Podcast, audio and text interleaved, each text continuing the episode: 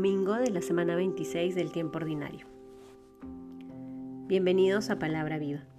En el nombre del Padre, del Hijo, del Espíritu Santo. Amén. Del Evangelio según San Mateo, capítulo 21, versículos del 28 al 32. Pero ¿qué os parece? Un hombre tenía dos hijos. Llegándose al primero le dijo, Hijo, vete hoy a trabajar en la viña. Y él respondió, No quiero, pero después se arrepintió y fue. Llegándose al segundo le dijo lo mismo. Y él respondió, Voy, Señor, y no fue. ¿Cuál de los dos hizo la voluntad del Padre? El primero, le dicen. Díceles Jesús, En verdad os digo que los publicanos y las prostitutas llegan antes que vosotros al reino de Dios, porque vino Juan a vosotros por camino de justicia y no creísteis en él mientras que los publicanos y las prostitutas creyeron en él. Y vosotros, ni viéndolo, os arrepentisteis después, para creer en él. Palabra del Señor. Vamos avanzando en este camino litúrgico que nos propone la Iglesia. Y hoy escuchamos esta parábola de los dos hijos, que podríamos decir que es la versión cortísima y, clara de la parábola del Hijo Pródigo que va a contar y va a narrar Lucas. Porque es un padre, dos hijos. Uno que no quiere trabajar en la viña con el padre, pero finalmente se arrepiente y regresa y va. Y otro que está dispuesto, entre comillas, a hacerlo, pero finalmente no va. Creo que al escuchar estos versículos, estos cuatro versículos, hay dos ideas que podemos dejar que iluminen nuestra oración el día de hoy. Por un lado, es la experiencia del reino de Dios. En verdad os digo que los publicanos y las prostitutas llegan antes que vosotros al reino de Dios.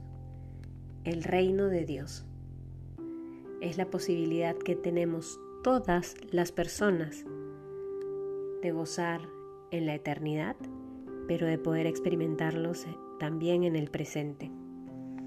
El reino de Dios es aquella experiencia de fe que debe mover nuestro corazón para que nuestras acciones estén encaminadas en todo momento a esos deseos muy profundos que guardamos en nuestro interior y que finalmente nos mueven a querer permanecer siempre cerca del corazón de Dios.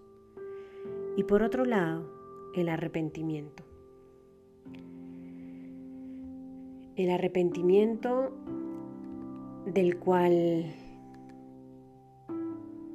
podemos hacer parte cuando reconocemos con humildad y sinceridad nuestra fragilidad y pecado. Porque vino Juan a vosotros por caminos de justicia y no creísteis en él, mientras que los publicanos y las prostitutas creyeron en él. Y vosotros, ni viéndolo, os arrepentisteis, después para creer en él. En este camino de vivir el reino de Dios, necesariamente debemos disponer nuestro corazón para vivir con humildad. El estilo de vida que nos propone Jesús requiere humildad. Humildad para abrazar las bendiciones que nos regala en el día a día y reconocer que no son por mérito alguno, sino porque Dios es infinitamente misericordioso. Y humildad también para abrazar nuestra fragilidad y nuestras caídas y reconocer que en esas pequeñas traiciones que le hacemos a Dios, Él nos vuelve a perdonar y nos vuelve a levantar. A veces huimos de todo aquello que nos evidencia que hemos optado mal, pensando que de esa manera van a desaparecer todos nuestros vicios y males, cuando en realidad lo que el Señor nos propone es, por un lado, reconocer que hemos optado mal para vivir el camino del arrepentimiento que nos hace tomar conciencia una y otra vez de que solos no podemos, de que necesitamos de su gracia, de que no somos perfectos, de que necesitamos de la ayuda de los otros. Arrepentimiento, reconocer que hemos hecho mal. Arrepentimiento, reconocer que no tenemos mérito alguno por el cual Dios nos debe amar. Su gracia y su amor son puro regalo. Que el Señor entonces nos ayude a alzar la mirada y a fijar nuestros ojos en el reino de Dios y nos ayude a tener un corazón cada vez más humilde, que todos los días, si es que así lo necesitamos, podamos arrepentirnos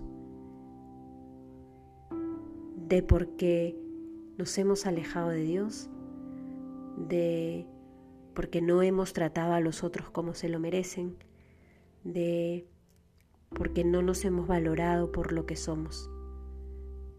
No tengamos miedo al camino del arrepentimiento, que podamos crecer cada vez más en la humildad de sabernos hijos de Dios.